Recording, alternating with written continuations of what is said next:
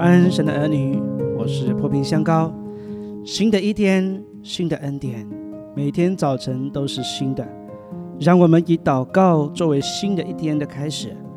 我奉耶稣基督的名祝福你，从天上领受属灵的恩膏，在今天活出神的荣美，在众人面前有美好的见证。你必不缺少从神来的恩典和慈爱，从早晨到黑夜都蒙神赐福。你出你入，耶和华要保护你，从今时直到永远。创世纪一章一至三节：起初，上帝创造天地，地是空虚混沌，掩面黑暗。上帝的灵运行在水面上。上帝说：“要有光，就有了光。”上帝说要有光就有光，这是第一句从上帝口中说出来的话，然后就产生了影响力。这个影响力在物质和空间上带出创造力，有一道光就产生了。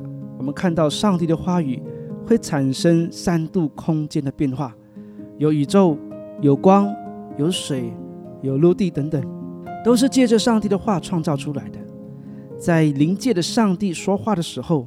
带来三度空间的变化，可见话语的能力超乎我们想象。在旧约中曾经记录这一段事件：摩押王巴勒因为害怕以色列人，两次差遣尊贵的人带着满袋金银来找巴兰，只求一件简单的事，就是说话咒诅以色列人。巴勒知道言语胜比黄金，只要巴兰愿意咒诅以色列人，整袋黄金都送给他。这样，巴兰就可以轻而易举地在战场上战胜以色列人。巴勒非常明白这属灵原则，他知道话语带来的影响力绝不输于兵器，否则他不会用重金去聘请他。后来，上帝使驴开口阻止了巴兰。如果对着空气说话没有影响力，上帝无需阻止他。古时以色列人中最有名的战争是约书亚的战役。摩西何时举手祷告，约书亚何时就赢；摩西何时放手，约书亚何时就败退。祷告是说出来的话语，会在灵界中产生影响力。以色列子民在地上征战，虽然靠的是兵器，但是输赢的关键却是摩西说出来的祷告。以利亚和巴利先知在山上比试。以利亚向上帝祷告之后，就有一件事情发生。列王记上十八章三十八节，于是耶和华降下火来，烧尽凡迹、木材、石头、尘土，又烧干沟里的水。火是从哪里来的呢？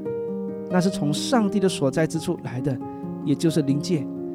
我们在地上口中所出的话语，也会在灵界中带来影响力，甚至关乎生死。原来在灵界里的话语会影响三度空间，活在三度空间的我们的话语也会在灵界有影响力的。这篇十八章二十二十一节，人口中所结的果子必充满肚腹，他嘴所出的必使他饱足。生死在舌头的泉下，喜爱他的必吃他所结的果子。人口中所出的两种果子，生和死。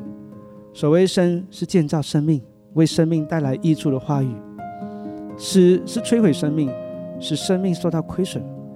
我们当然要学习前者，给别人生命带来益处的话语。所以我们要常常说关心人的话、安慰人的话、鼓励的话、赞美的话、祝福别人的话，这些都是带来生命建造的、有益处的。今天就让我们学习造就人的好话吧。